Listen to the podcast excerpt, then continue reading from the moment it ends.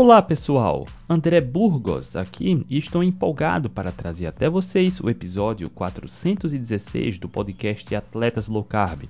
Hoje estamos prestes a mergulhar em um dos tópicos mais intrigantes e polêmicos da nutrição, a banha de porco e a gordura saturada. E para tornar esse episódio ainda mais especial, tivemos a brilhante participação da incrível Maria Vitória.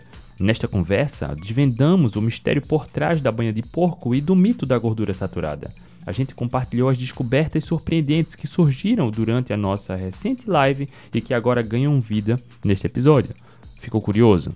Então continue ouvindo, porque o que vamos compartilhar pode mudar a sua perspectiva sobre nutrição, saúde e bem-estar de uma vez por todas. Prontos para embarcar nessa jornada? Vamos lá! Olá, boa noite. Hoje é sexta-feira, 29 de setembro de 2023. Estamos iniciando mais uma live do Atlético Low Carb com a grande, inigualável, a braba Maria Vitória Abreu. Um brinde. É nóis. Brinde, nós. cafezão. Boa noite. Hum, tem que, boa noite. Tem que beber o café. Hum, Sejam bem-vindos. Maria Vitória Abreu, com esse trabalho inigualável e fantástico, preparando essas apresentações para trazer da, da melhor maneira possível a boa informação para que não haja dúvidas sobre o conteúdo que a gente está trazendo. Há duas semanas a gente falou sobre gordura saturada. Na semana passada falamos entre margarina e manteiga. E hoje, MV, surgiu um vídeo aí, eu recebi, você recebeu, de alguém falando muito, mas muito mal da banha de porco. Logo, a gente decidiu trazer conhecimento para todos formarem sua opinião. Então, MV, Exato. boa noite. Boa noite, André. Boa noite a todos aí, sejam todos bem-vindos. E a gente recebeu um vídeo, mais um, né, André, dos milhares de vídeos que a gente recebe de profissionais da saúde falando que banha de porco faz mal. Sempre tem um falando que manteiga faz mal, que banha de porco faz mal, que carne vermelha faz mal. E hoje a gente, a gente decidiu fazer diferente, né, André? A gente falou, vamos pegar esse vídeo aí como exemplo e vamos aproveitar para ensinar para as pessoas de uma vez por todas como que você vai se comportar quando você vê um artigo científico. E hoje eu vou dar, sério, eu vou dar um curso para vocês, um curso assim básico, mas que se vocês aprenderem o que eu vou ensinar aqui hoje sobre como ler um artigo científico, você nunca mais vai ser enganado. Você nunca mais vai cair nas garras de pessoas, de diretrizes, de quem quer que seja que vai tentar te enganar com um estudozinho científico meia boca, tá? Vocês vão descobrir hoje que a maior parte, mas em torno de 80% dos artigos científicos, eles não servem para nada tá, gente? Publicados, estou falando sério. 80% do que é publicado hoje em revistas científicas não gera uma evidência forte o suficiente para você confirmar que aquilo causa alguma coisa, tá? Então, imagina, você viver num mundo onde 80% do que é publicado em revistas científicas não serve para nada, não tem qualidade. Para quem não sabe, é, os cientistas, né, eles precisam publicar para poder manter seus empregos. Então, eles precisam captar pessoas ali para fazer projetos de mestrado, doutorado, eles mesmos fazem ali vários artigos, porque eles precisam ter um número X de publicações para poder manter seus salários manter seus cargos. Eles precisam publicar. Então, não importa a qualidade do que eles publicam, importa a quantidade, tá? É claro que tem muitos cientistas que publicam coisas muito boas, só que os melhores artigos científicos são muito caros de serem feitos, tá?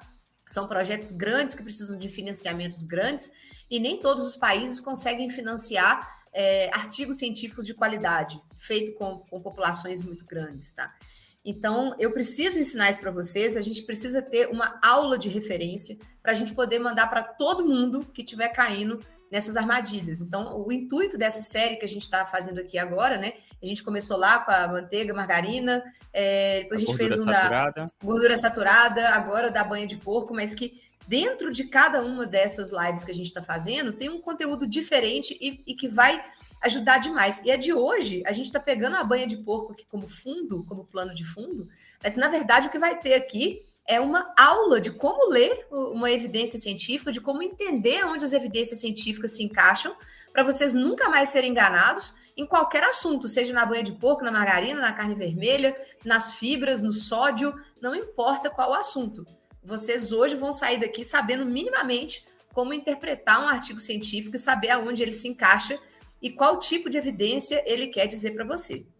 Tá bom? É importante a, a MV falar isso, porque é o seguinte: Ah, o vídeo, por exemplo, trazendo como exemplo o vídeo que a gente recebeu, que talvez até vocês já tenham visto. A colega fala muito mal da banha de porco e ela menciona alguns artigos, né? Coloca o print. Para o leigo, só pelo fato dela postar um artigo, parece que já é uma sentença final. Olha só, assim como numa outra live, a MV, que a gente fez com o Dr. Ciro, cardiologista também, cara, você encontra artigo científico de tudo. Por exemplo, tem um estudo mostrando que só pelo fato de você tomar mais sorvete aumenta o risco de ataque de tubarão. Cara, isso é bizarro, mas tem artigo falando isso. Então você pode encontrar qualquer asneira. E o que MV preparou aqui hoje é muito importante para você aprender a diferenciar níveis hierárquicos de evidência científica. Confere, MV. Exatamente, confere. Então, gente, o que a gente vai fazer aqui hoje é mostrar para vocês que tem como, nesse universo bagunçado, vocês devem lembrar antigamente, né? Todo mundo, aí ah, ovo faz bem, ovo faz mal. Cada hora sai uma matéria diferente, né? E afinal de contas, né? O ovo faz bem, o ovo faz mal. É, isso, inclusive, a gente já deu essa resposta em lives anteriores mostrando a melhor evidência científica. Então, existe método para isso, existe uma ciência para isso. E, e, é isso que eu vou ensinar para vocês hoje, como não cair mais nessas armadilhas da ciência. Porque o fato de mostrar um artigo científico não significa nada. nada. É, isso que a gente vai mostrar aqui hoje, essa profissional mostrou quatro artigos científicos. Quatro. E os quatro artigos que ela mostrou não servem para nada. Entendeu? E eu vou mostrar para vocês, vocês vão entender por que, que eu estou falando isso. É bizarro, gente, chega a ser bizarro, é engraçado. Mas é, ao mesmo tempo é muito triste como que um profissional da saúde cai nessas conversas e ela fez isso porque foi isso que foi ensinado para ela. Então, isso vem de professores que vão passando isso para frente. E se essa menina um dia vira professora, ela vai passar para frente o que ela acha que está certo. Tá? Olha então, só, e a, a título de curiosidade, antes de a gente começar, quem me acompanha, quem acompanha a gente aqui, sabe, por exemplo, que a gente gosta de ter uma perspectiva evolutiva. Nossa genética está adaptada ao que a espécie humana comeu na maior parte do tempo. Do, quando a gente fala em gordura, só a título de curiosidade, a gente fez uma pesquisa aqui. A gordura, a banha de porco, é consumida desde a época dos egípcios, gregos e romanos, há milhares de anos.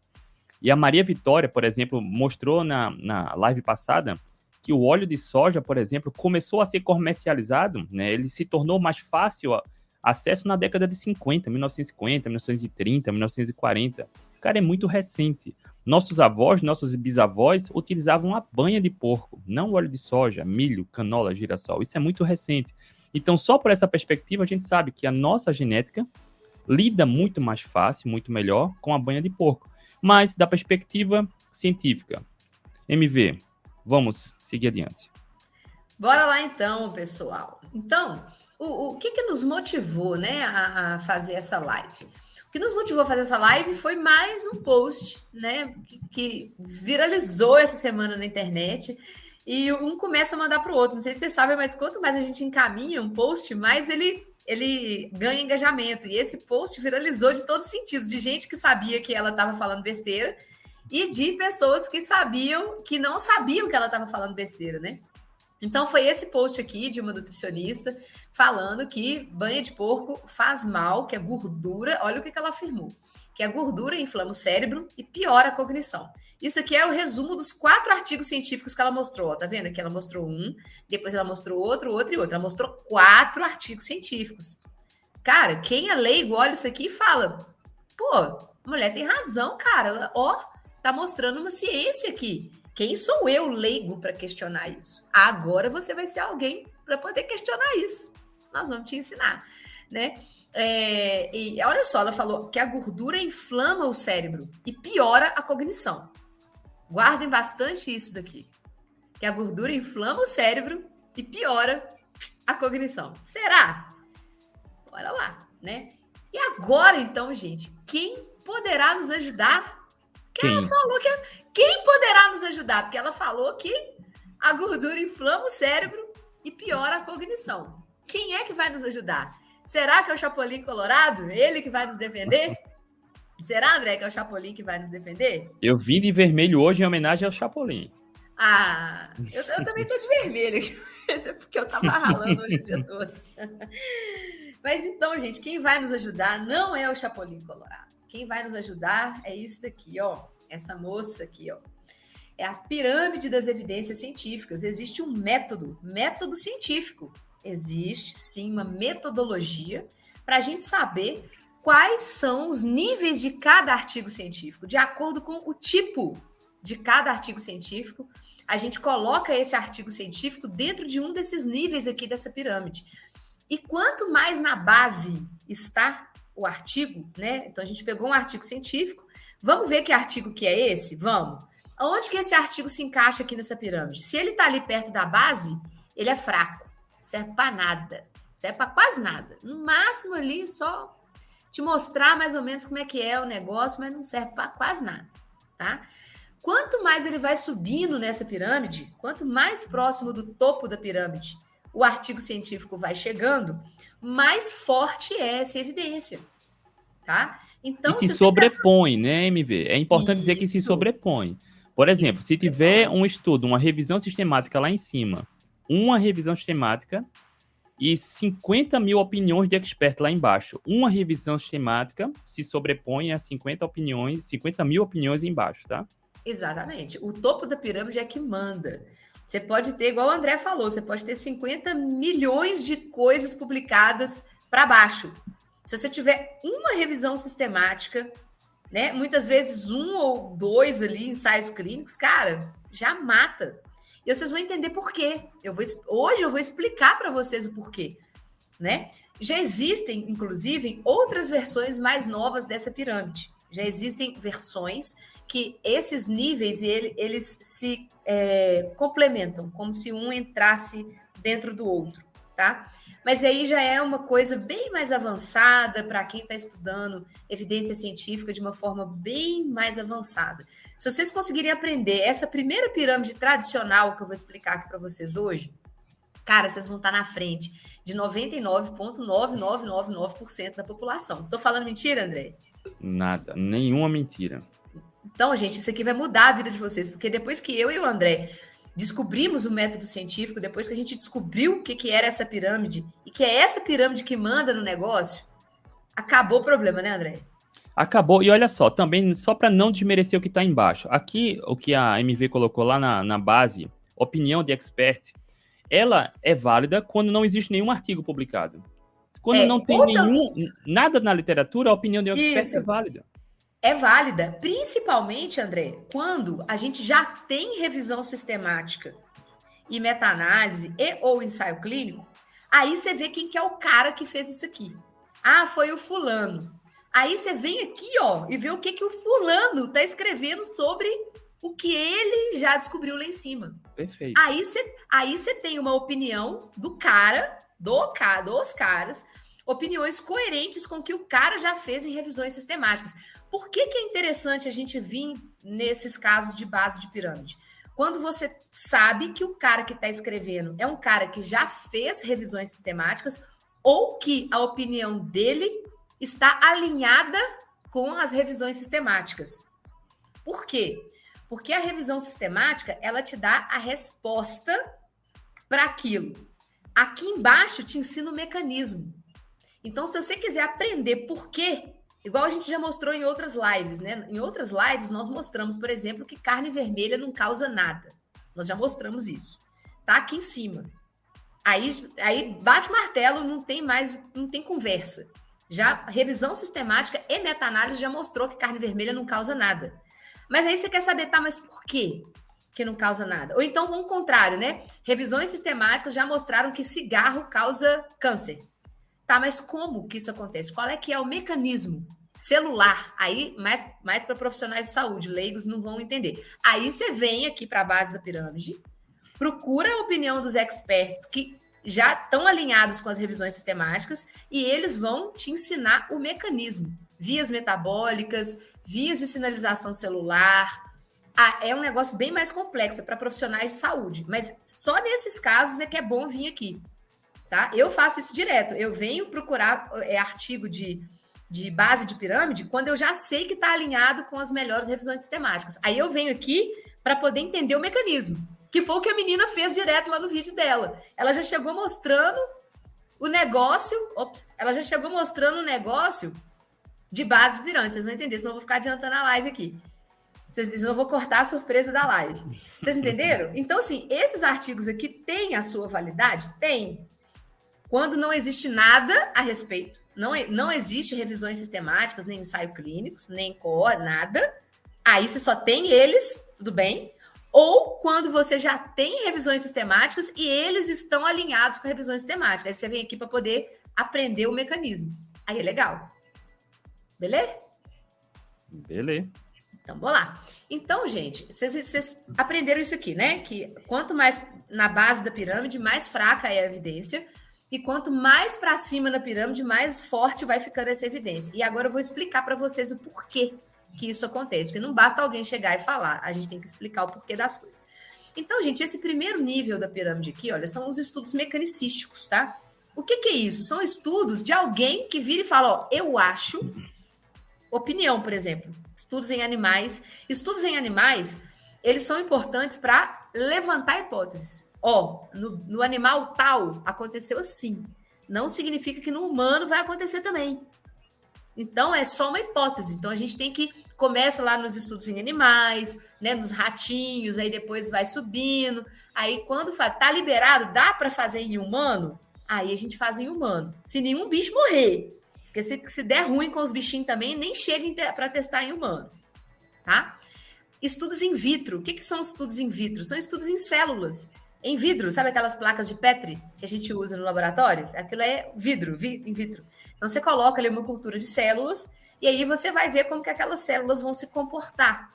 Né? Por exemplo, teve um estudo muito interessante na época da Covid que jogaram detergente nas células e matou o vírus da Covid. Uau, uau, que legal! Significa que você vai beber detergente e vai resolver o problema? Não. Então, só levanta hipóteses ali. Mas tem coisas bizarras, do tipo de botar detergente lá e ver se mata. Mata, né? Mas pode ter alguma aplicabilidade para você passar na, na mesa, por exemplo? Tem, mas para você beber detergente não adianta. Então, por isso que são evidências muito fracas. E o que, que são esses outros artigos aqui, ó, que são opiniões de experts, é, que são revisões de literatura. Não confundam revisões de literatura com revisões sistemáticas, são coisas completamente diferentes. A revisão de literatura, qualquer um pode fazer. Revisão de literatura pode ser um trabalho de escola, pode ser um trabalho de faculdade. Você pega ali, você escolhe qual artigo científico que você quer, livro, escreve da sua cabeça e publica isso. E papel aceita qualquer coisa. Um, um, um arquivo do Word em branco aceita qualquer coisa. Então, é opinião de experts, são estudos mecanicísticos. É, aqueles editoriais de revista científica, isso aqui não serve para você bater o martelo em nada, tá? Quer ver um exemplo? O que, que é isso aqui? Ó? Um artigo. O que, que é o um mecanismo? Que a gente fala muito, mecanismo, mecanicístico. O que, que é, o que, que é o mecanismo? Mecanismo é a forma que você explica determinado fenômeno. Tá? Então, qual foi o mecanismo que utilizaram antigamente, né, para poder é, tentar explicar a lei da gravidade? Falaram assim, ó, eu, eu acho, né, meu, qual era o meu mecanismo? Qual era o mecanismo da, dos carinhas lá de 1800 e bolinha? era que, ó, eu acho que a bola que é de boliche, que ela é mais pesada que a bola de bilhar, se eu soltar essas duas bolas ao mesmo tempo, a bola de boliche, que é mais pesada, vai chegar no chão primeiro e a bola de bilhar, que é mais leve, vai chegar no chão depois. Então, esse era o mecanismo. Porque eu acho que é assim, porque ela é mais pesada. Essa é a explicação. Só que aí, para você provar esse mecanismo, você precisa fazer um teste. O que, que eles fizeram? Subiram lá no alto da, da, do prédio, lá no alto da torre, subiu lá com as duas bolas e soltaram as duas bolas. Então, uma coisa é o mecanismo, uma coisa é a sua teoria. O que, que você acha que, que vai acontecer? Outra coisa é o que efetivamente acontece. É quando você sobe lá no alto do prédio e solta a bola de boliche com a bola de bilhar. E, para surpresa de todos, as duas chegaram ao chão ao mesmo tempo. Ou seja, o mecanismo estava errado. A teoria estava errada. Tiveram que reescrever a teoria. Da mesma forma, antigamente achavam que a Terra era plana, achavam que era o Sol que girava em torno da Terra. E tinha mecanismo para explicar isso, porque ó, ele nasce lá, todo dia eu vejo o Sol nascendo lá, e o Sol dá a volta por cima de mim. Logo, é o Sol que está dando a volta por cima da Terra. E ponto final. E ainda tinha interferência de religiões ainda, né? Aí que a coisa complica. Entrava religião no meio, nossa senhora, era uma confusão danada. Até que a ciência depois conseguiu provar que aquele mecanismo estava errado, que não era o Sol que girava em torno da Terra, mas a Terra que girava em torno do Sol. Tá? Então, isso é mecanismo. O que é mecanismo? Mecanismo é a teoria que se utiliza para poder explicar determinado fenômeno. Tá? Estudos mecanicísticos, então, só servem para explicar, não provam nada. Eles estão aqui, ó, na base da pirâmide. Beleza? Beleza. Então, gente, agora a gente sobe mais um tiquinho. A gente já vai para os relatos de caso ou para séries de caso. O que, que, é isso? São artigos que contam um caso que aconteceu. Aconteceu um caso. Uma pessoa curou de uma doença. Curou. O que, que você fez para ela curar? Ah, eu dei o remédio tal e o remédio tal. Aí você vai lá, escreve um texto contando que o paciente da idade tal, não sei o que lá, fez isso, isso e isso, ou vários pacientes tiveram tal resultado e você publica isso na ciência. Já tem uma evidência, já é um pouquinho melhor do que o mecanismo. Só que também não pode provar nada, porque você não teve aí um critério para que isso acontecesse. E vocês vão entender o critério quando eu chegar lá em cima. Então, simplesmente foi um caso que aconteceu. E pode ser ao acaso. Coisas acontecem ao acaso. Você não tem uma validação estatística em cima disso. Simplesmente aconteceu. Você foi lá, desenhou, escreveu aquilo e publicou numa revista científica tá? Mas ainda é uma evidência fraca. Um, um relato de caso ou série de casos também não são evidência científica forte. Tenho muito cuidado com isso. O fato de ter acontecido com uma pessoa não significa que aquilo vai ser padrão para acontecer com todo mundo. Até mesmo porque a gente não sabe como foi controlado, né, MV? Exatamente, ele não e foi tem controlado. Tem a questão placebo também. Tem, tem efeito placebo. A gente não sabe que se foi realmente a técnica que foi utilizada. A gente não comparou essa técnica com placebo tá? E existe o efeito placebo, tá, gente? Eu tava, um dos cursos que eu fiz de saúde baseada em evidência, estava tava explicando que, se não me engano, o efeito placebo é em torno de 6%. Então, só o fato da pessoa acreditar que aquilo que ela está tomando é, possa ser verdade, né? Que aquilo é verdade, já, já tem um ganho de 6% na melhora do paciente.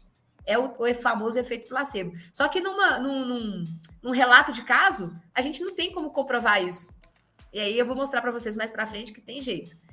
Então agora a gente sobe mais um nível aí, ó. Já melhora um bocado. A gente chega aqui agora nos estudos observacionais, nos estudos epidemiológicos, tá? O que, que são esses estudos epidemiológicos? A gente tem os epidemiológicos para a área da medicina, que aí eles vão ver vários outros fatores, e a gente tem os epidemiológicos da área da nutrição, que é aí que começa a bagunça da coisa, tá? O que, que é, os, o que, que são os epidemiológicos, os epidemiológicos da área da nutrição? A nutrição utiliza questionários de frequência alimentar. Na medicina, não, eles utilizam mais dados epidemiológicos, dados do governo, é, dados de doenças, né, entrada, quantidade de entrada de pacientes em hospitais, doenças que foram notificadas à, à, saúde pública, né, aos órgãos de saúde pública. Então, na, na parte da medicina é um pouquinho diferente. Agora, na parte da nutrição, é muito baseado em questionários de frequência alimentar tá? Ou qualquer tipo de questionário que as pessoas precisam responder com base no que elas lembram. Então, eu já respondi um questionário desse uma vez, que foi matéria minha da faculdade. Cara, o questionário é gigante. É bem bizarro, né? É bizarro, tem umas 90 perguntas, e você tem que tentar lembrar quantas vezes que você consumiu determinado alimento num determinado espaço de tempo, um ano, dois anos, nos últimos 10 anos, quantas vezes você consumiu salsicha? Sério, gente, sério. Nos últimos 10 anos, quantas vezes você consumiu macarrão? uma vez por semana, 15 dias, uma vez por mês. É assim, tá? E aí eles te perguntam também a quantidade. Quantas gramas que você acha que você consumiu? É sério, é assim. A probabilidade de errar não é que é grande, na verdade é o contrário, a de acertar é que é pífia, né? A de acertar é que é pequena.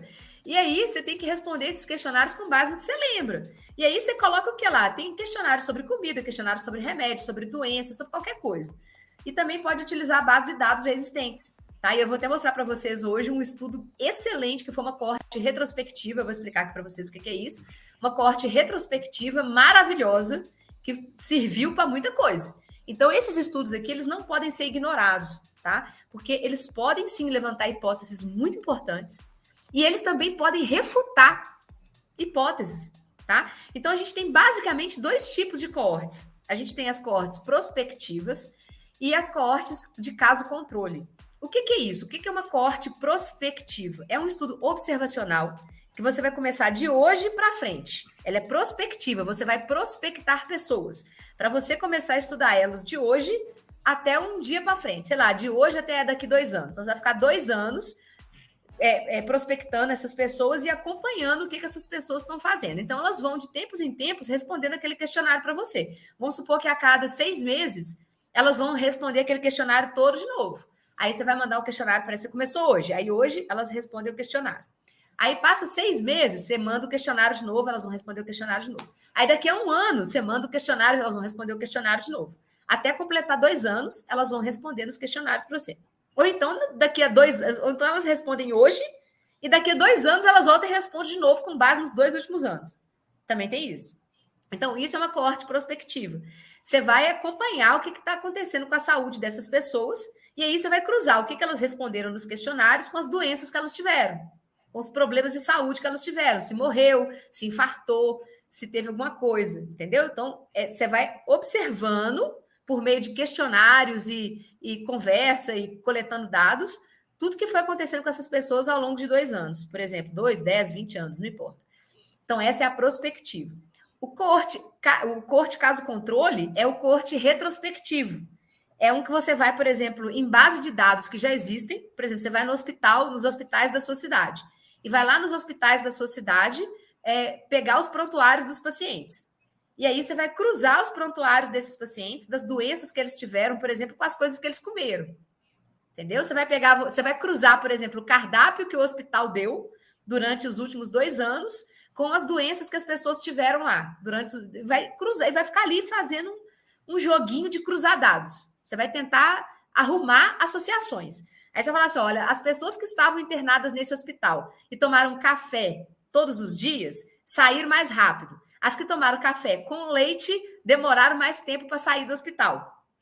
Significa que é o café com leite que está fazendo as pessoas demorar? Não significa, não, só simplesmente está associado. Tá? Vocês entenderam o que, que é um? Um é o caso prospectivo, você pega de hoje e acompanha para frente. O retrospectivo, que é o caso controle, você pega um banco de dados que já existe e tenta ficar encontrando associações ali para ver se alguma coisa bate com a outra, para ver se pode ser aquilo que está causando aquilo. Entenderam? E aí, qual que é o problema? O problema é isso aqui, ó, que o André falou. O problema desses estudos observacionais, dessas coortes, tanto as prospectivas quanto das retrospectivas, são as associações espúrias, são as associações cheias de vieses. Associação que não tem causalidade nenhuma, mas elas estão fortemente associadas. Você olha para elas na hora que você faz o gráfico, assim, ó, igual essa daqui do. Que, isso aqui é verdade, tá, gente? Essas duas aqui são verdades. Lá, essa daqui aconteceu na Austrália, uma associação muito forte entre ataques de tubarão e consumo de sorvete. Os cientistas que fizeram essa coorte perceberam que quanto maior era o consumo de sorvete, maior era o número de ataques de tubarão. Então você fala assim, ué, Quer dizer, então, que tomar sorvete está causando ataque de tubarão. Não é isso que todo mundo pensa? Quando você faz um, um desse aqui com carne vermelha, né? Câncer e carne vermelha, ah, na hora. É a carne. E é o que a gente vê na mídia, né? Consumo de carne vermelha está associado a isso. Não é relação causal, né? E aí, quando a gente vai Exatamente. ver, é várias coisas, várias coisas mal interpretadas e até manipuladas, né? Exatamente, várias coisas manipuladas.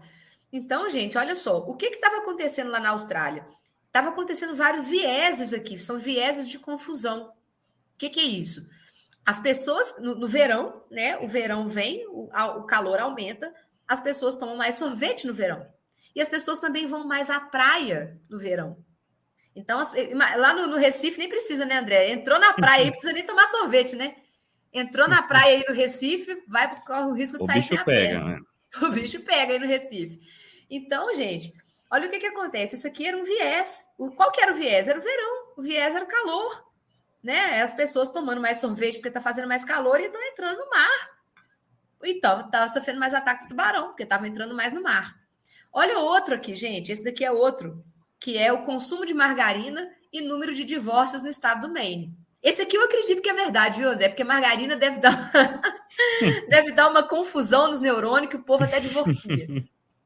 Mas, ó, isso aqui, gente, é mais uma associação espúria. Tá vendo? Ó, quando você olha o gráfico, a associação é muito próxima. Tá vendo? Quando um sobe, o outro sobe junto. Quando um desce, o outro desce junto. Tá vendo? Só que a gente sabe que margarina, até onde eu sei, não tem nenhuma associação forte com, com divórcio, né? As pessoas não se divorciam porque comem mais ou menos margarina, tá? Isso aqui, por que, que essas coisas acontecem? Por causa dos vieses de confusão, tá? Então, olha só, muito cuidado. Vocês estão vendo a minha tela? Muito cuidado. Associação não é causa. O patinho é brabo aí. Patinho é brabo, tá vendo? A associação não é causa. O fato de uma coisa estar associada a outra não significa que essa coisa está causando a outra coisa. Tá? O fato desse pato ter passado exatamente nesse momento aí, na hora que o portão estava aberto, não significa que foi ele que estourou o portão. Então, tenham muito cuidado com o, os estudos de coorte, porque eles mostram associações que nem sempre essas associações são verdadeiras. Agora, esses estudos de coorte, eles são muito bons para quando a associação é inversa. Para quando eles falam que não tem causa, que é esse gráfico aqui que eu coloquei para vocês verem, tá vendo? Isso aqui é um gráfico de correlação inversa. Você está vendo que quando o vermelho está subindo, o azul está caindo? É o vermelho, então, que está causando o azul? Não. Se o vermelho está subindo e o azul está caindo, não é o vermelho que está fazendo o azul cair. É e me vem, inclusive, a gente na live que fez com o Dr. Ciro sobre dieta carnívora, a gente trouxe duas informações bem atuais, que era que nos últimos anos o consumo da carne no Brasil estava caindo muito, ao mesmo tempo que uma notícia muito recente estava mostrando que a quantidade de pessoas infartando estava crescendo assustadoramente. Logo, Exatamente. associação é, inversa. É uma associação inversa. Porque uma associação ela só pode ser verdadeira quando no mínimo um aumenta e o outro aumenta junto. Que é o que vocês viram aqui atrás aqui com o sorvete. Aí você tem que investigar.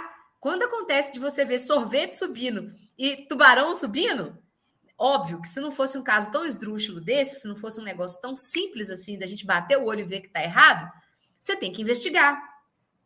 Né? Agora, quando você vê uma associação inversa, um sobe e o outro desce, um desce, o outro sobe, não pode ser ele que está causando. Então, isso é por lógica, por mera lógica. Quando existe uma associação inversa, quando uma coisa não está nem associada à outra, ela não pode estar causando a outra coisa. Entendem? Então tá. E aí, gente, é, eu vou só falar um pouquinho aqui sobre os critérios de Bradford Hill. São 11 critérios, mas tem três critérios que eu gosto muito, que esses três primeiros critérios aqui já matam a maior parte da, dos problemas relacionados à nutrição tá? Que é o critério da plausibilidade biológica, é o primeiro, depois o critério da força de associação e depois o critério da dose-resposta. São os três que eu mais gosto, porque na nutrição você não precisa saber mais do que isso, não, tá? É plausibilidade biológica, força de associação e é, dose-resposta. O que, que é isso? Plausibilidade biológica. Faz sentido de acordo com a evolução humana? Isso faz sentido? Gordura saturada faz sentido em relação à evolução humana? Primeira coisa. Segunda coisa, dose e resposta, que é isso aqui, ó. Isso aqui que é dose e resposta. Quanto mais você coloca de uma coisa, mais a outra responde.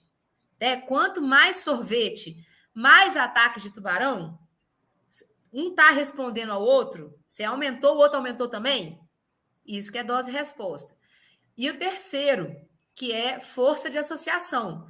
Está fortemente associado ou está fracamente associado? Vocês podem ver que ataque de tubarão aqui com sorvete está fortemente associado. Ó, eles estão subindo junto. Onde um está indo, o outro está indo junto. Então está fortemente associado. Isso garante que não vai ter viés? Não, não garante. Não garante. Então tem que passar pelos três. Tem que passar pelos três. Na do, ó, no, primeiro aqui, plausibilidade biológica, aqui você já toma pau. Já matou. Já matou, porque sorvete não fez parte da evolução humana. Tubarão não entende sorvete, plausibilidade biológica que já mata, tá? É, depois, a força de associação. Força de associação é grande e dose-resposta é grande. Mas a plausibilidade biológica já, já matou aqui, tá? Então, gente, vamos lá. Agora nós vamos para os testes. Agora são os ensaios clínicos randomizados. Isso daqui, o que, que é o ensaio clínico randomizado? É o experimento científico. É o subir no alto do prédio e soltar as duas bolas para ver se elas vão chegar juntas ou se elas vão chegar separadas lá no chão. Isso aqui é o teste científico. É o tal é do o experimento. É o experimento, é, o experimento. onde mostra né, a, a, causa e efeito. Exatamente. É onde mostra se tem causa e efeito. Então, gente, daqui para baixo, você não pode afirmar. A única coisa que você pode afirmar com certeza do ensaio clínico para baixo é se um estudo observacional mostrou causalidade reversa. Se ele mostrou causalidade reversa, você já pode falar que tal coisa não causa outra. Tá? Então, se ele mostrar causalidade reversa, já fala, ó, oh, não causa, porque o observacional falou que não está nem associado. Agora, para você falar que uma coisa causa outra, né, que ataque de, tubarão tem a ver com consumo de sorvete, você tem que fazer um ensaio clínico randomizado. O que, que é isso? Você tem que pegar pessoas, tá? E aqui tem que ser com pessoas, não vale animal, para ser um nível de evidência grande, não vale ratinho, não vale macaquinho, não vale nada, vale gente. Aqui é pessoas. Aqui você tem que testar gente. Você tem que pegar pessoas, dividir essas pessoas em grupos, e aí você vai fazer um grupo, vai ser o grupo controle, é o grupo que vai ser o controle ou placebo, é aquele grupo que não vai fazer nada, ou vai achar que está fazendo alguma coisa, mas na verdade é placebo. E aí você vai colocar um outro grupo que vai estar tá sendo sujeito à intervenção. Então lá você tem que pegar um grupo que vai é, ficar sem tomar sorvete e vai ficar lá na praia, e vai entrar no mar, ele não vai tomar sorvete e vai entrar no mar. E um grupo que vai tomar sorvete e vai entrar no mar. Aí nós vamos ver se os tubarão vai atacar os dois iguais ou se os tubarão vai atacar só quem toma sorvete. Vocês entenderam? Isso é o teste. Isso é o ensaio clínico randomizado. Vocês entenderam? É pegar pessoas, dividir essas pessoas em grupos. Aí você vai ter aí. É, é, pode haver o grupo controle, com intervenção sem intervenção, placebo, aí pode ser controlado. O que, que, que é o, o ensaio clínico randomizado controlado? É aquele que você consegue controlar as variáveis. Você vai dar sorvete, então você vai fornecer o sorvete. Vai ter que ser um sorvete igual para todo mundo. Entende? Isso é o controlado, é você evitar os vieses. O que, que é cego? Aí você tem o cego, duplo cego, triplo cego. O que, que, é isso? É quando a pessoa, você quer testar sabores de sorvete, mas a pessoa não sabe se o sorvete tem um negócio ou não tem.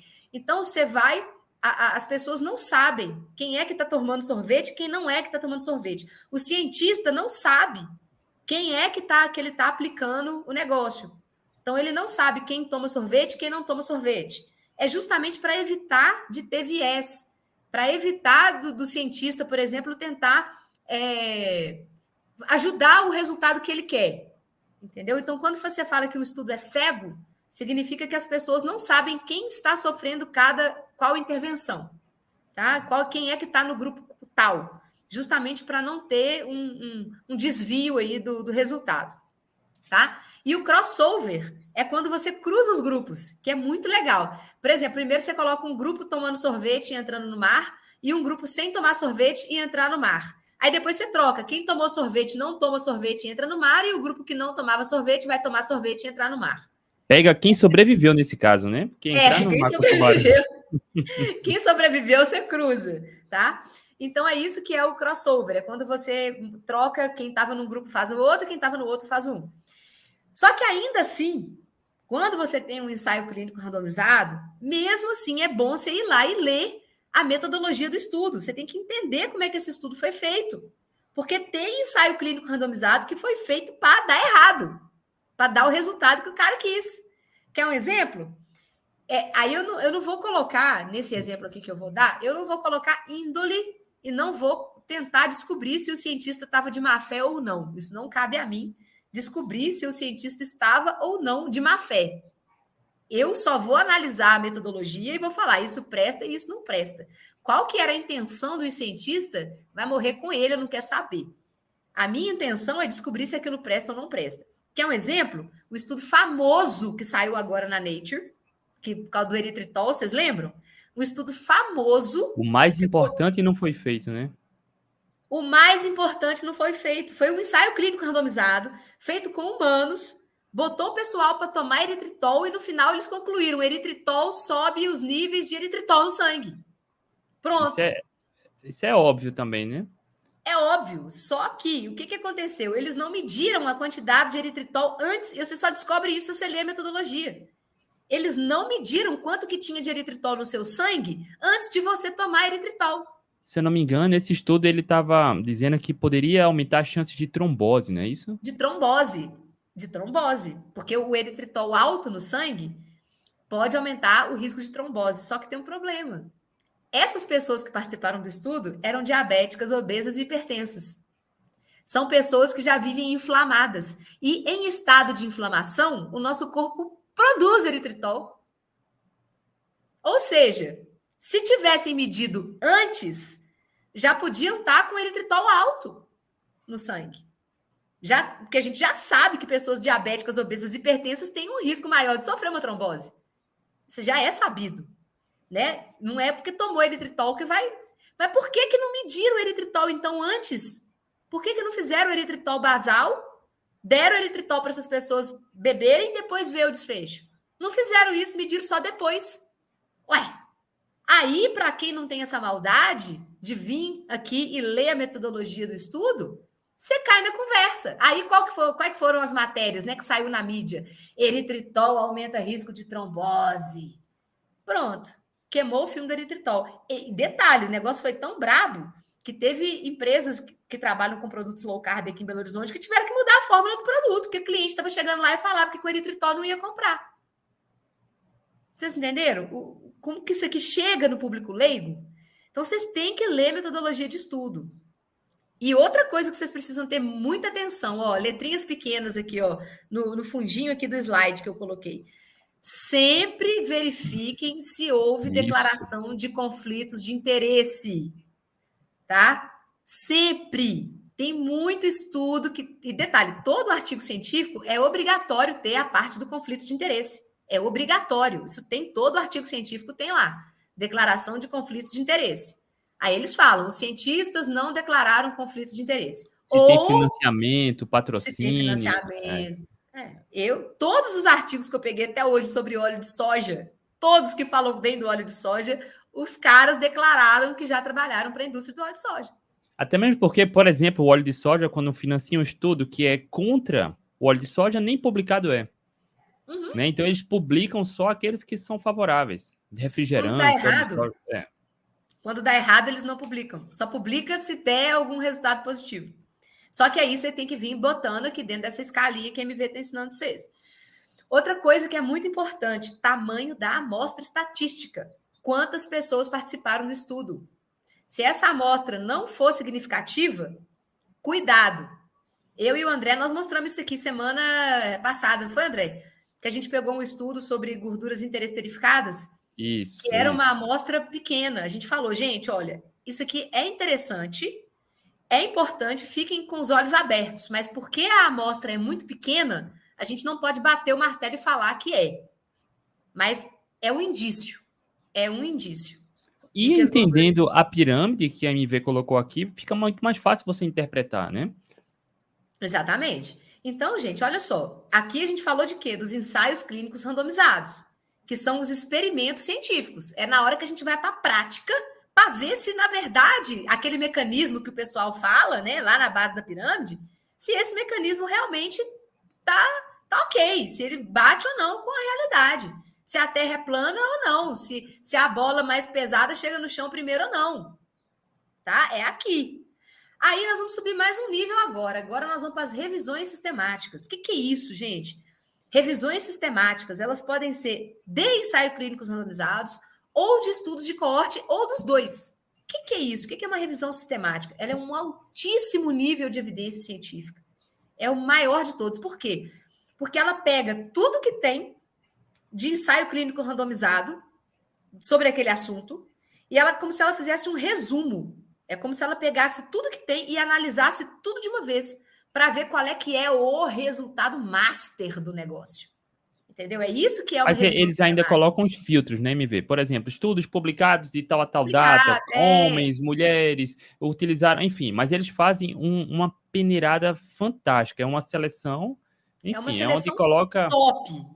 É, eles geralmente assim, estudos de língua inglesa, tem uns que pegam todas as línguas, mas a maioria pega estudos publicados em língua inglesa, com e mulheres revistas das revistas tais, das bases de dados tais, com mulheres de idade tal até a idade tal. Aí eles juntam tudo que tem publicado de ensaios clínicos randomizados e ou coortes. que tem também as revisões sistemáticas que pegam as duas coisas, tá? Pegam tudo e fazem um big resumo. Para quê? Para você não ter que perder tempo indo caçando na, na, na, literatura científica. Então, eles, os caras vão lá e eles fazem a big revisão sistemática para te dar a resposta já na hora, para você não perder tempo ficar olhando coisa. Por isso que quando a gente vai procurar evidência científica sobre um determinado tema, a gente já começa de cima para baixo na pirâmide. A gente não começa de baixo para cima. A gente já começa de cima para baixo. Eu quero saber o quê? Eu quero saber se tem revisões sistemáticas. Tem revisão sistemática sobre esse tema? Tem. Então eu já nem perco meu tempo olhando para baixo, não. Eu já fico ali mesmo na revisão sistemática. Não vou perder tempo. Mas aí eu vou olhar se a, se a metodologia dela é boa, se não teve cherry picking. O que, que é o cherry picking? Se eles não ficaram catando estudos só que comprovam o que eles querem, se eles realmente fizeram uma revisão da literatura, se eles pegaram muitos artigos, né? Se, ah, é uma revisão sistemática, tá? Mas tem quantos artigos? Ah, tem cinco só. Ué, entendeu? Se você já sabe que tem muito mais do que cinco ensaios clínicos randomizados, por que, eles pegaram só cinco, sendo que tem 30 publicados? Por que eles só pegaram cinco? para dar o resultado que eles querem. E se eles tivessem pegado os outros, os outros 25 que eles não pegaram? Será que o resultado ia dar o mesmo? Então, vocês têm que ficar esperto nisso aqui. Então, ó, revisões sistemáticas, elas são um compilado de ensaios clínicos, de, de, de coortes, e eles fazem isso para virar um mega estudo. Olha só, e só para tá? aproveitar o insight aqui, MV, desculpa, a MV falou um ponto importante, que é importante você ter esse critério também. Olha só, só um exemplo. Eu estou olhando agora e é o número atual. Existem 67 hoje ensaios clínicos randomizados comparando low carb com low fat. 67. Desses 67, em 58 low carb é superior. Em 7, low fat é superior. Mas quando a gente separa os estudos com diferença significativa, é 36 a 0. Uma pessoa mal intencionada, ela pode pegar um desses sete, no qual low fat mostra uma leve superioridade, e dizer, olha só, um estudo mostrando que low fat é melhor que low carb, mas no final das contas são 58 a 7 para low carb, entende? Então uma revisão sistemática vai pegar tudo isso e vai colocar a última pá em cima do caixão e encerrar o assunto. Né? Não, vai, não vai ter uma seleção de algum interesse. A gente olha o, o total e faz a, a conclusão, né? Exatamente. né? E aí, quando a gente vai lá no PubMed, PubMed, gente, é, é uma, das plataformas mais famosas que existem para a gente procurar artigos científicos, né? Chama PubMed. A gente consegue filtrar. O meu PubMed já vive filtrado. Revisões sistemáticas e meta-análises e ensaios clínicos randomizados. Meu, o meu PubMed já vive, já fica filtrado só nessa pontinha de cima da pirâmide. Quando eu vou buscar qualquer coisa, eu vou primeiro lá no alto da pirâmide. Depois, se eu não achar nada que presta lá em cima, aí é que eu vou caçando, estudo observacional, coorte, aí que eu vou caindo para baixo. Mas eu sempre começo de cima para baixo. E aí, gente, existe um outro negócio que chama-se meta-análise. Vocês vão ver muita gente falar isso. Revisão sistemática com meta-análise. Se ela tiver uma meta-análise, o que é a meta-análise? A meta-análise, ela faz uma análise estatística, tá? Para poder te entregar uma resposta ainda melhor. A meta-análise é que te mostra quantos estudos, foi aquilo que o André falou. A meta-análise é que te mostra quantos estudos que tem, falando bem, falando mal, e o resultado deles, cruzando, a, cruzando ou não cruzando a linha do meio. É a meta-análise que faz isso. Então, quando você tem uma revisão sistemática com meta-análise, é muito mais legal, que aí você consegue ver o gráficozinho com os artigos todos que foram utilizados e se esses artigos estão ou não estão cruzando a linha do centro lá. Isso é Importantíssimo. Então, só para vocês terem essa noção, tá, gente? O que, que é essa pirâmide das evidências aqui? E aí, existe uma instituição chamada Cochrane. A Cochrane é a instituição mais famosa de todas. É assim, as revisões sistemáticas da Cochrane é tipo Deus, entendeu? Quando você fala que tem uma revisão sistemática da Cochrane, você fala, cara, é, é super, ultra, mega confiável. É uma rede global de cientistas com sede no Reino Unido, que conta com mais de 37 mil cientistas voluntários de 130 países. Ela é uma instituição independente, ela não recebe financiamento, tá? Não tem conflito de interesse, porque esses cientistas são voluntários, não tem financiamento de indústria farmacêutica, não tem financiamento de, de nada, tá? É, eles só recebem financiamentos de governo quando o governo quer botar dinheiro lá para eles ficarem pesquisando coisas, mas não tem é, conflito de interesse com indústrias. Tá? O objetivo da Cochrane é produzir revisões sistemáticas de altíssima qualidade para poder ajudar na tomada de decisões em saúde e quando e o cientista, todo mundo quer publicar na Cochrane. Todo cientista quer falar que já fez uma revisão sistemática para Cochrane, para o cara ser reconhecido, para o cara ter currículo, tá? É, os resumos, eles são feitos para profissionais de saúde e para leigos. Então, qualquer pessoa que está assistindo a gente aqui hoje, mesmo que não seja profissional da saúde, pode entrar lá no site da Cochrane, que você vai conseguir entender. E eles têm em português também, tá? É, eles têm várias línguas, acho que 14 idiomas. O português está lá. E também hoje com o Google Translator, né? Vamos combinar, né, gente? É só copiar o link da página e jogar no Google Translator, que ele traduz tudo para a gente, para quem tem mais dificuldade aí com o inglês. Então, a Cochrane hoje ela é a, a instituição mais respeitada do mundo quando o assunto são revisões sistemáticas, tá? Então, agora vamos voltar lá no, no, no artigo da nossa amiga nutricionista, que mostrou quatro artigos científicos para poder, segundo ela, comprovar, né?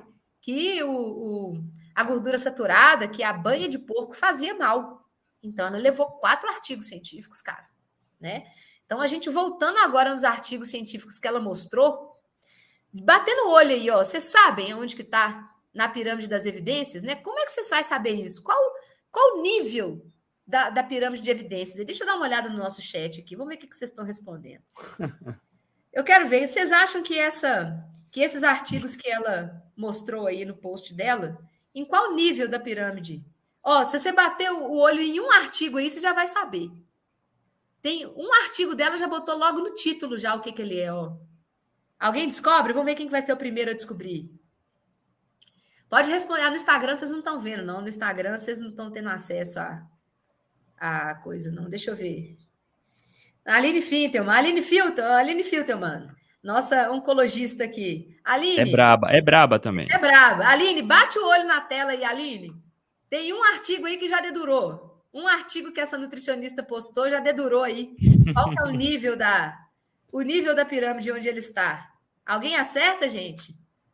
O André falou que vai dar uma camisa do Atletas Low Carb de presente para quem acertar, hein? Não, mentira. Olha eu colocando o André na saia justa aí. Nós, gente... e, e, o, e, o, nome para o leigo pode confundir, né, MV? Pode confundir. O, o, que entrega logo ali. Exatamente. Gente, o povo está morto aqui no, no, no chat. Tem alguém com medo vivo de aí, opinar. Estão com medo de opinar. Medo, Agora também tem um delay. De tem um delay, MV. Fala aqui e demora um para chegar lá. Demora para chegar lá. Mas olha só, vamos lá então. Já, quem foi espertinho vai bater o olho na tela e vai descobrir, já olhando para o artigo que ela postou aqui, já vai entender. Como é que a gente sabe, então, qual que é o tipo de artigo? A gente olha no título e a gente olha na metodologia. Alguns artigos já colocam no próprio título o que, que eles são. Então, esse da nutricionista aqui, olha lá, a revisão de, de, de proposição Me... de mecanismos, olha lá. Isso. Já está aqui no título dela lá. Uma revisão de mecanismos propostos. Ou seja, ela mostrou um artigo de mecanismo de alguém que fala que acha que sabe o que é o negócio, porque não testou, não. Não testou, não. Ele só acha que sabe. Né? Então, ele foi lá e publicou o artigo dele, achando que, né, para ele, ele está certo. Né? Agora, tem alguns que já coloca, quando é meta-análise em ensaio clínico randomizado, também vem no título, olha lá, ó. A Systematic Review and Meta-Analysis of Observational Studies. Aqui, ó. Olha lá. Revisão sistemática e meta-análise de estudos observacionais. Olha esse outro aqui, ó. Colocou já no abstract. Systematic Review and Meta-Analysis. Revisão sistemática e meta-análise. Tá aqui no, geralmente está no abstract, ou na metodologia, ou no título. Na metodologia, com certeza. Com certeza tem que estar tá na metodologia. Então, a gente descobre de que tipo que é aquele artigo científico, olhando o título. Então, você já bate o olho ali, você já viu o mecanismo, foge. Dependendo do que for, cara, foge. É, Systematic Review, meta-análises, ou então você vai lá no Abstract, ou você vai na metodologia, você vai ver como que o artigo foi feito. Aí você vai saber o que, que ele é, se ele é um teste, ou se ele é só alguém feliz, brilhante, que foi lá e escreveu o que estava na cabeça dele. O da colega é só esse de cima, o top left, né? Porque os outros a MV colocou só para ilustrar, tá? A revisão é, sistemática. É, exatamente, lá... é, exatamente. Esses aqui eu coloquei só para ilustrar, tá? Isso aqui eu botei para vocês verem como que os artigos científicos são é, feitos, né? Para vocês verem aonde que vocês vão encontrar de que tipo que é cada artigo. O da nossa colega mesmo são esses aqui, ó. todos os artigos que ela mostrou no post dela, todos, sem exceção, são artigos de mecanismo e opinião de expert. Todos. E ela falou isso como se eles fossem provar né, que gordura saturada causa inflamação e que causa morte e que acaba com o planeta. Né? A gordura saturada é o problema. E ela utilizou esse nível aqui, ó, base de pirâmide, para poder falar isso. Por quê? Mas Porque tudo bem. Entendeu. Tudo bem, MV. Ela pode ter até mencionado aí a base da pirâmide, mas será que a gente tem algo acima da base? Será, André, que a gente tem alguma coisa acima da base? Só que aí vamos ver o seguinte primeiro, né? Qual que é o suposto problema, então, da banha de porco, né? Porque ela falou que banha de porco faz mal e ela usou aqueles artigos lá para falar que faz mal. A gente já viu que esses artigos aí não servem para provar que banha de porco faz mal. Então, com aqueles artigos lá, você não pode provar nada. Mas antes disso, né? Qual que é o problema da banha de porco, né, gente? O problema da banha de porco, de novo, é a gordura saturada, né? Que segundo os experts profissionais de saúde e diretrizes aí, né? Que ela aumenta o colesterol, que ela causa inflamação no cérebro, que ela causa fechamento das artérias, ataques cardíacos e AVC. É o que dizem os estudos de mecanismo. Os mecanismos todos falam isso, né? Mas será que existem estudos de maior evidência sobre as gorduras saturadas, André? você acha?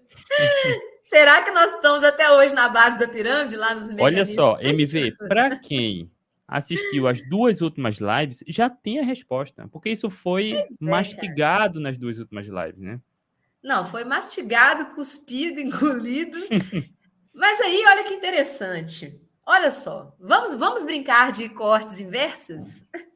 Vamos, brincar de correlações inversas? Olha só que interessante o gráfico da prevalência de doenças crônicas na América. Olha só, as doenças crônicas, câncer, diabetes, infarto, tudo enquanto a doença crônica de 1940 até 2020, ó, só aumentou. Agora, olha que interessante aqui. O que, que caiu? Olha, olha aquela correlação inversa. Olha lá. Manteiga despencou, sebo bovino despencou, subiu um pouquinho aqui, ó, o sebo. O sebo foi o único que subiu um pouquinho e a banha suína despencou, que eu estava assim mais ou menos, vai, vai, não volta, vai, não volta e despenca, né? Então, esse daqui é a correlação, na minha opinião, inversa, né? Porque você tem uma coisa subindo e outra caindo, não pode ser nem manteiga, nem sebo e nem banha que está causando isso aqui, concorda? Isso aqui é uma correlação inversa, não tem dose-resposta aqui. E também não tem plausibilidade biológica, né? Porque, bom, como que um negócio que a gente evoluiu comendo né? Manteiga não, mas sebo e banha sempre fizeram parte da, da alimentação humana na natureza. E lá em cima, o que é que está no topo? Ah lá, não, agora calma. Ah lá, o que está subindo? O que está subindo junto com as doenças crônicas na América? Olha que interessante, o óleo de soja, as gorduras alimentares sólidas, que são as gorduras hidrogenadas, né? E a margarina. Ah lá, a margarina subindo. Entenderam? Ou seja, que já tem uma, uma correlação bem mais próxima, não tem? Bem diferente dessa aqui que está caindo lá, ó. Está associado, mas a gente também não pode falar que causa, né? Porque o, que vale para um lado também vale para o outro. Não pode ter dois pesos, duas medidas. Eu também não posso afirmar que é óleo de soja, que é gordura hidrogenada e que é margarina que está causando isso, porque só está associado. Eu não sei se causa, né? Então, gente, vamos ver. Agora, vamos começar de baixo para cima. Nós vamos fazer uma revisãozinha da literatura aqui com vocês. De baixo para cima, vamos começar lá na base da pirâmide. Ó. Isso daqui é uma revisão de literatura, não é uma revisão sistemática, nem uma meta-análise. É uma revisão de literatura.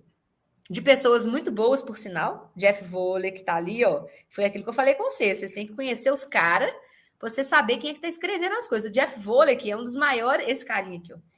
O Jeff Volley, ele é um dos maiores cientistas da área da low carb, principalmente para atletas adaptados. O, vôlei e o Finney são os caras. Então, quando você vê os caras que fazem revisão sistemática e ensaio clínico aqui, né?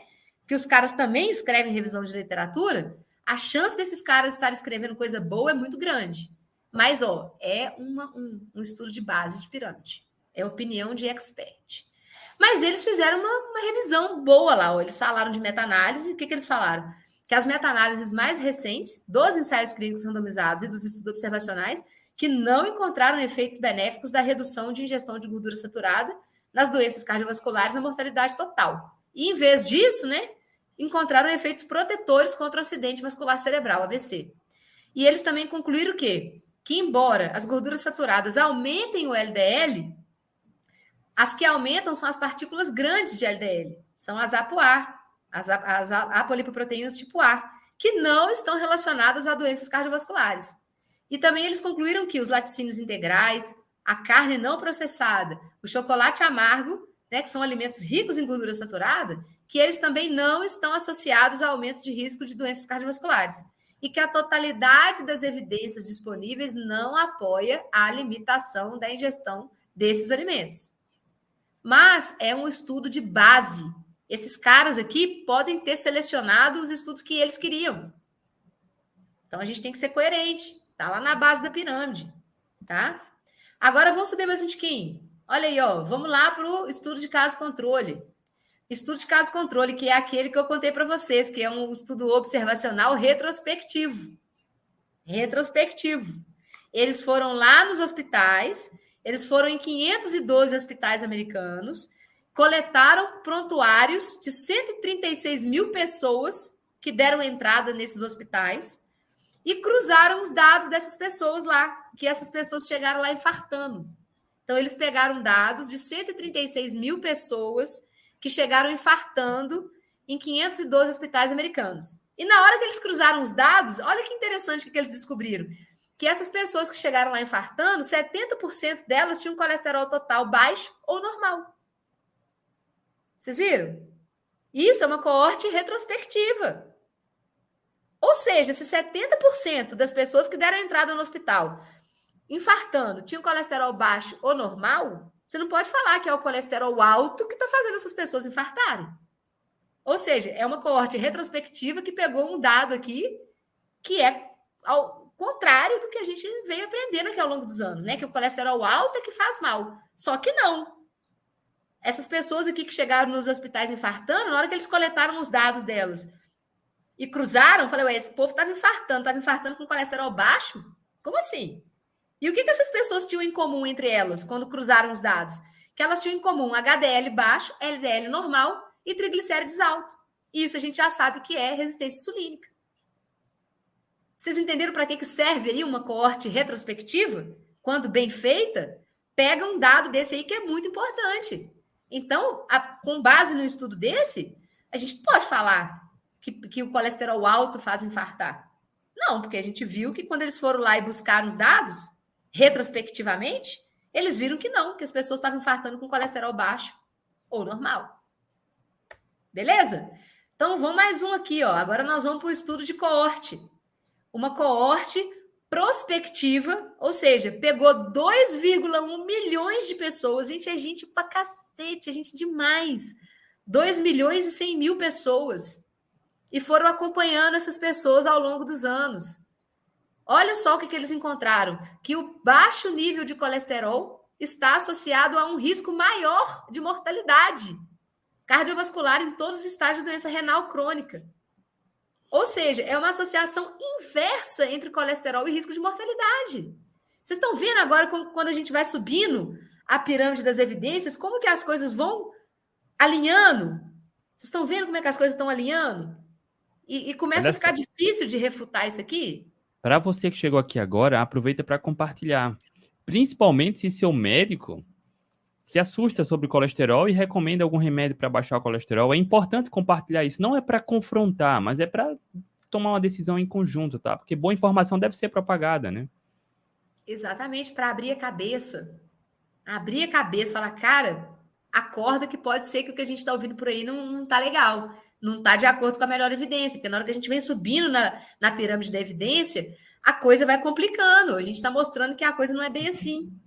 Então, olha aqui, um estudo de coorte prospectivo mostrou que quanto mais baixo o colesterol, você está tendo um risco maior de morrer por doença cardiovascular. Entende? Ou seja, é uma associação inversa entre colesterol e risco de mortalidade. Então, o perigoso não é o colesterol alto que é perigoso. O perigoso aqui, pelo visto, é um colesterol baixo.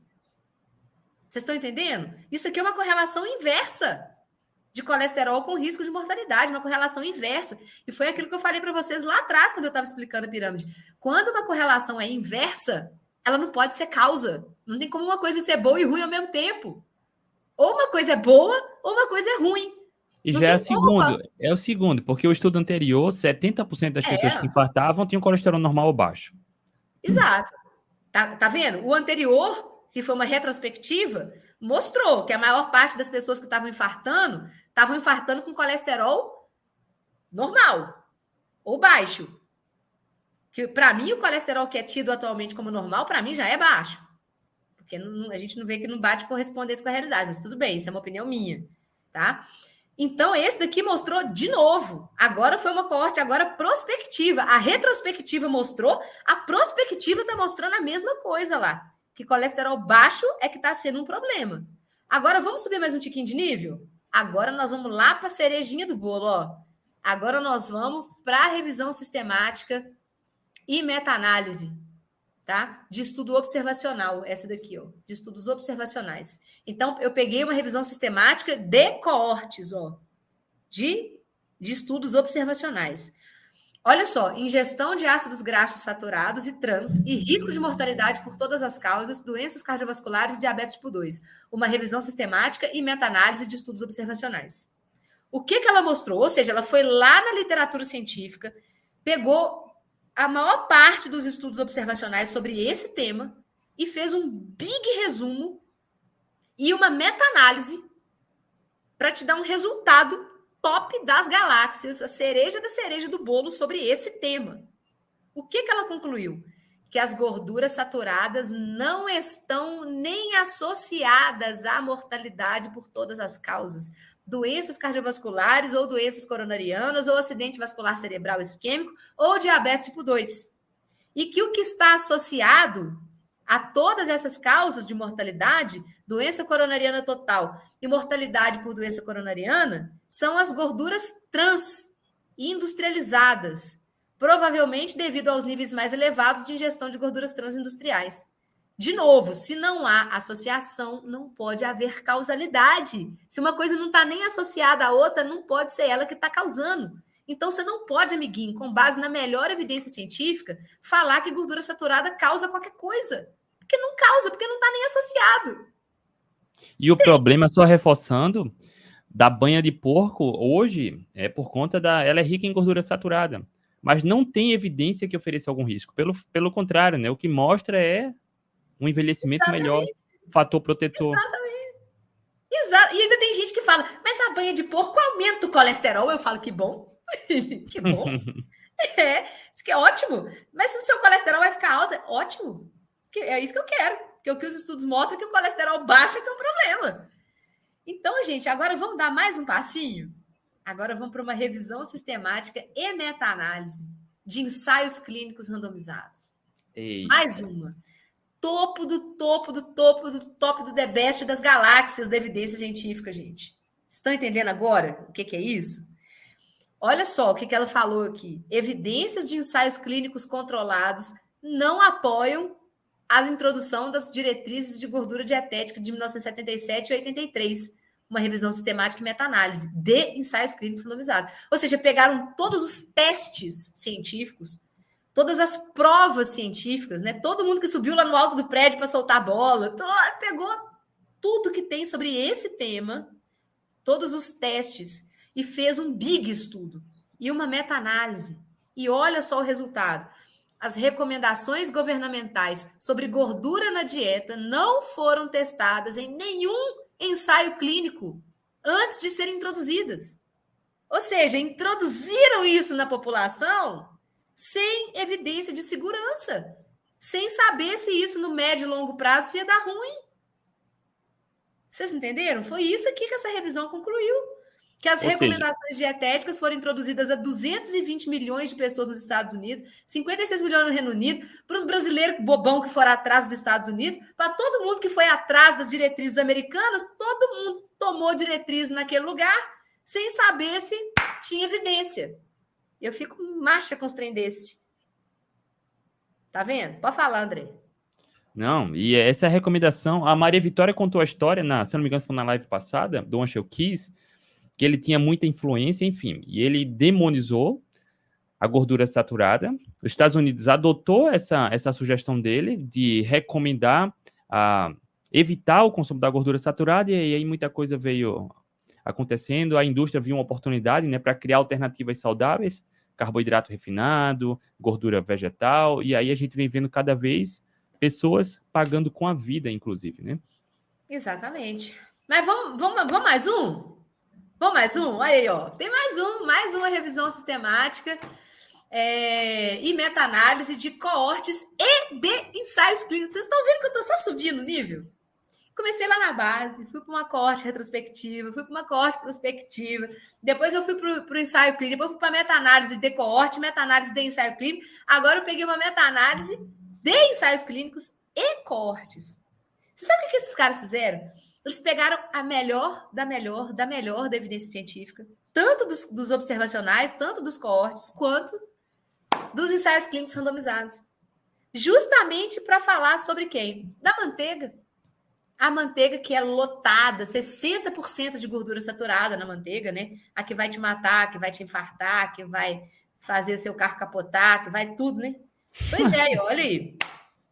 A revisão sistemática e meta-análise de coortes e ensaios clínicos randomizados foi feita em 15 países, acompanhou 6 milhões e meio de pessoas e o resultado?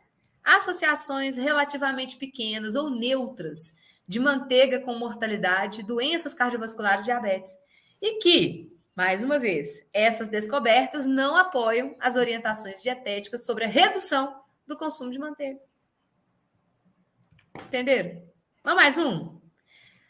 Então, vamos pegar uma dieta que é lotada de gordura saturada, né? A perigosa, a perigosa, a dieta cetogênica, perigosa. Porque a, a colega nutricionista disse que fazia mal para o cérebro, né? Exatamente, a nutricionista lá mostrou aquele monte de estudo, né?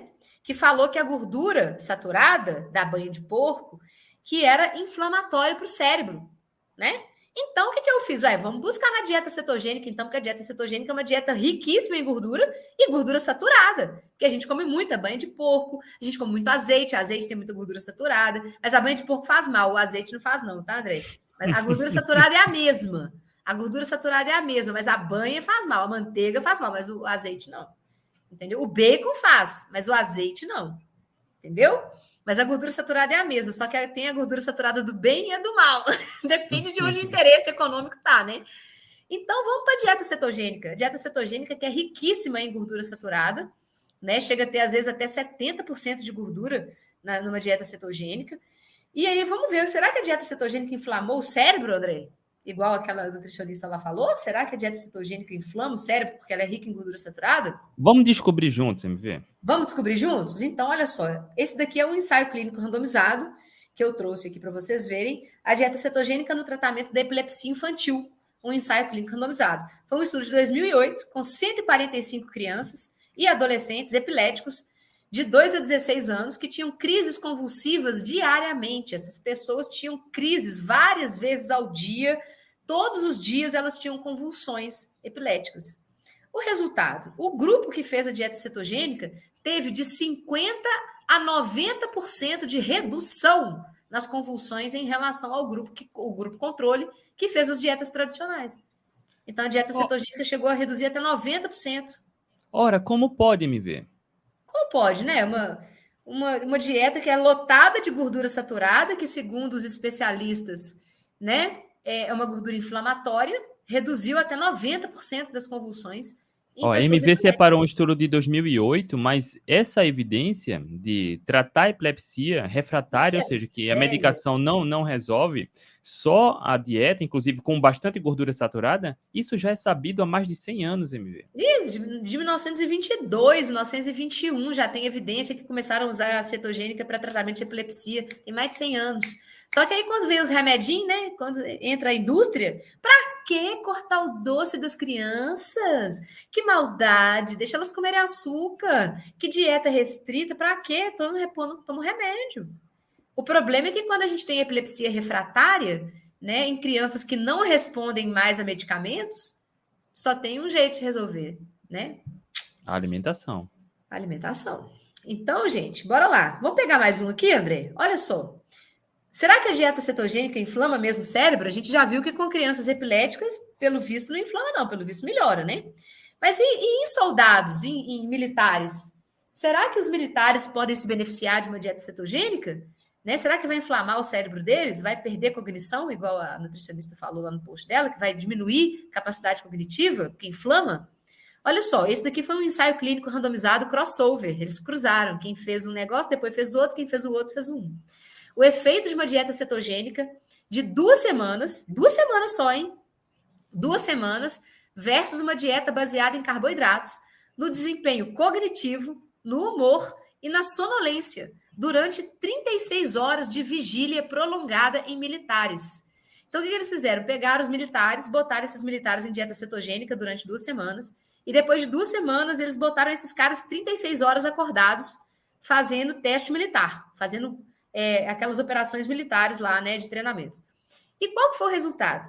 Que a dieta cetogênica melhorou o desempenho na tarefa de vigilância psicomotora, no teste de desempenho contínuo de memória corrida, no vigor, na fadiga e na sonolência em comparação com a dieta baseada em carboidratos durante as 36 horas de vigília prolongada.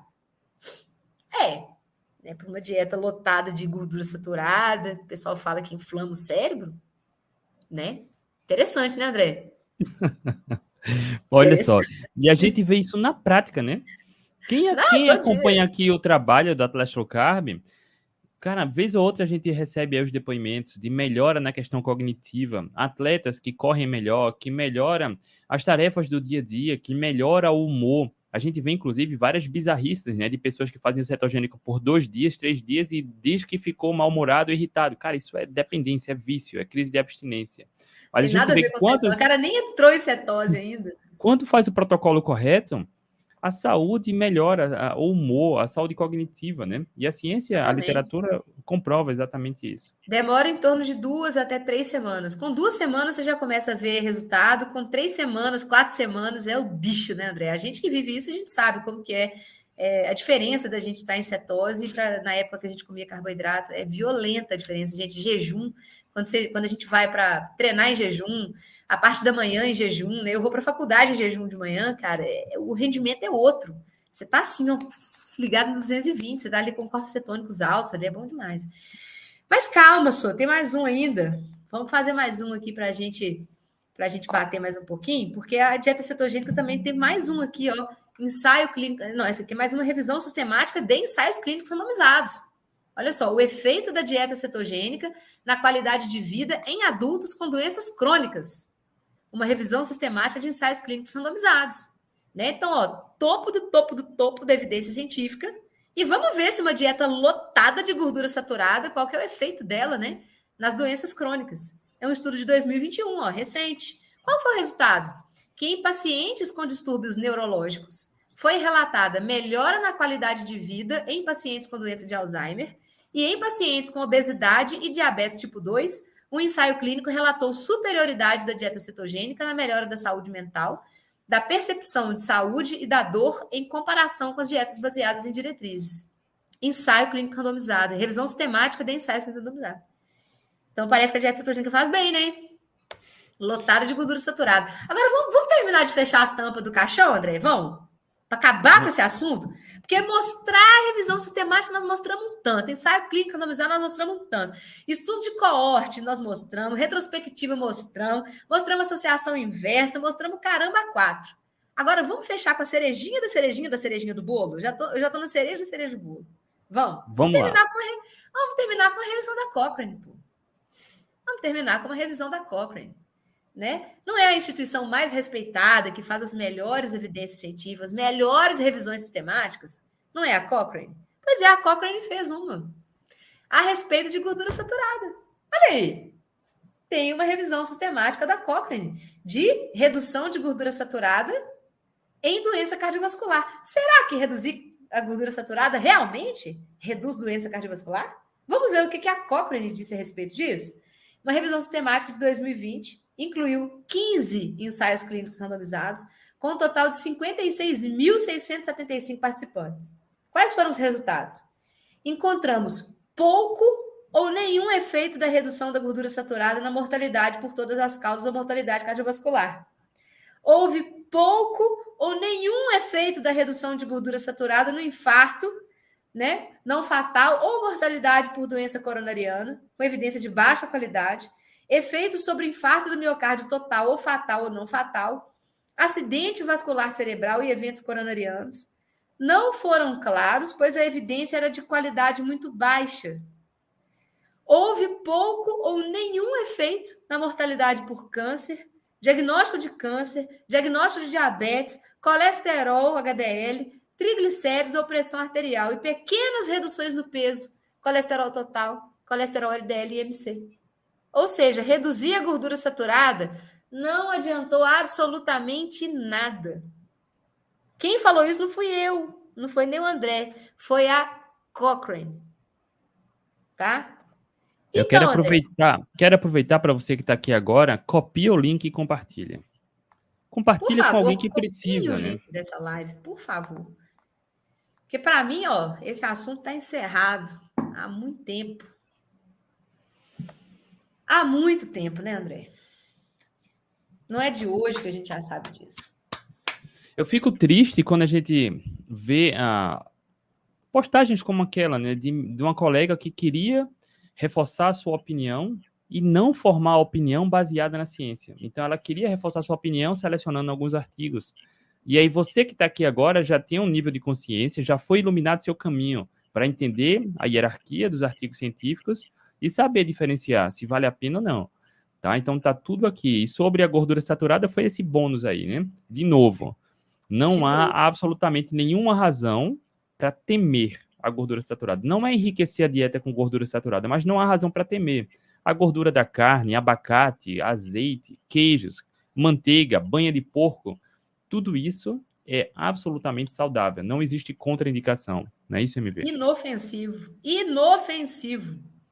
Vocês viram a última revisão da Cochrane? Inofensivo. Não causa nada. Causa nada. E não sou eu que estou falando, não foi artigo mecanicístico, foi revisão sistemática e meta-análise de ensaio clínico randomizado, de corte, de tudo. Até revisão da Cochrane tem a esse respeito. Só que, infelizmente, os profissionais de saúde não têm essa visão, eles não sabem disso. Eles não sabem que existe uma pirâmide de evidência. Não sabem, gente, isso não é ensinado. Não é ensinado. A gente não aprende isso na faculdade, a gente aprende isso por fora. Quando a gente descobre isso na internet, que você fala, meu Deus, estou sendo enganado. É só quando você encontra com a MV, com o André, só quando você encontra com o pessoal que já saiu da Matrix, é que vocês vão descobrir isso. Porque se depender do, do mainstream, vocês não vão descobrir isso nunca. E olha nunca. só, eu queria também, só para deixar claro, a gente não está aqui né, para brigar, não, tá? É para compartilhar boa informação. Então, o conhecimento deve ser propagado, propagado divulgado, tá? Porque a gente não está aqui para mostrar o que é melhor, o que é pior. A gente está trazendo a boa informação e mostrando que a, a, a, o melhor da evidência científica mostra. E aí você pode copiar o link e compartilhar. Não é para evangelizar de forma agressiva, não. É para trocar ideia e mostrar, olha, esses artigos que você compartilhou aqui, colega, é de baixo nível de evidência. Tem uma quantidade, inclusive a Maria Vitória, cara, se você fosse trazer a totalidade de artigos de alto nível aqui, seria cinco dias de live. Então ainda foi selecionado, né? É, a gente já, é, já, já foi... pego direto o que há de melhor, justamente para não ficar perdendo tempo com artigo repetido. A gente vai direto lá na, no alto da pirâmide e filtra ela de cima para baixo. Você já, você já sai limpando. Entendeu? Achou revisão sistemática? Achou meta-análise?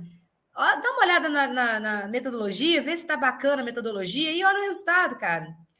Não, não, não, fica perdendo tempo com artigo mecanicístico, não, porque a probabilidade de ser errado é mais de 90%. E para você que está aqui se perguntando, caramba, e por que os médicos hoje recomendam remédio para baixar colesterol? Por que recomendam diminuir gordura saturada? Eis a questão.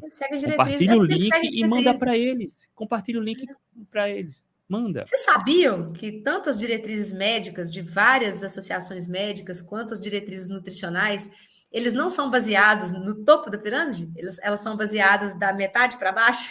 Geralmente são evidências de nível B e C que eles utilizam. Eles muitas diretrizes não utilizam evidência nível A. Agora, com, por que não me perguntem? Não quero me comprometer. Não pois é, e a gente está aqui para fazer essa provocação para você, tá? Não, cara, boa informação deve ser divulgada.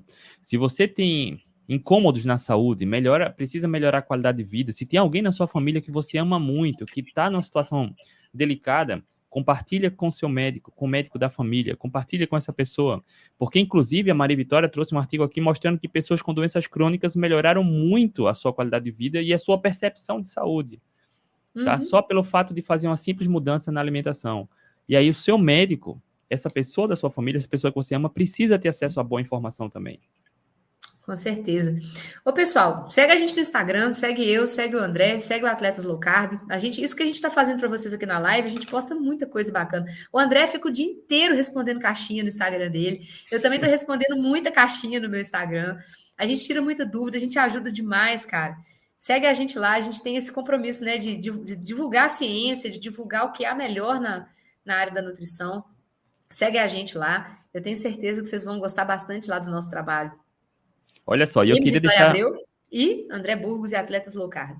Eu queria deixar registrado mais uma vez a Maria Vitória, porque ela não fala aqui, mas o dia dela foi corrido, intenso, estágio, aula. Ainda teve o tempo essa semana para preparar essa, essa, essa apresentação. Então, cara, é um esforço tremendo para passar boa informação gratuita. trabalho. Então, é, trabalho, valoriza, gente. tá? Valoriza. Para você que chegou aqui agora, curte, interage, acompanha a gente lá, compartilha esse link. Porque, assim, o esforço por trás do que é apresentado aqui é grande, tá? Nossa, gente... demais. Eu perco, puxa, assim, eu invisto uns dois dias para fazer essas apresentações aqui. O André me ajuda, o André manda alguma coisa. Mas é bem trabalhoso, assim, montar uma apresentação dessa, buscar artigo científico, analisar o artigo, saber se o artigo é bom, se ele não é bom, porque eu não vou trazer artigo ruim para vocês. Eu só trago o que há de melhor, no filezinho do filezinho da ciência.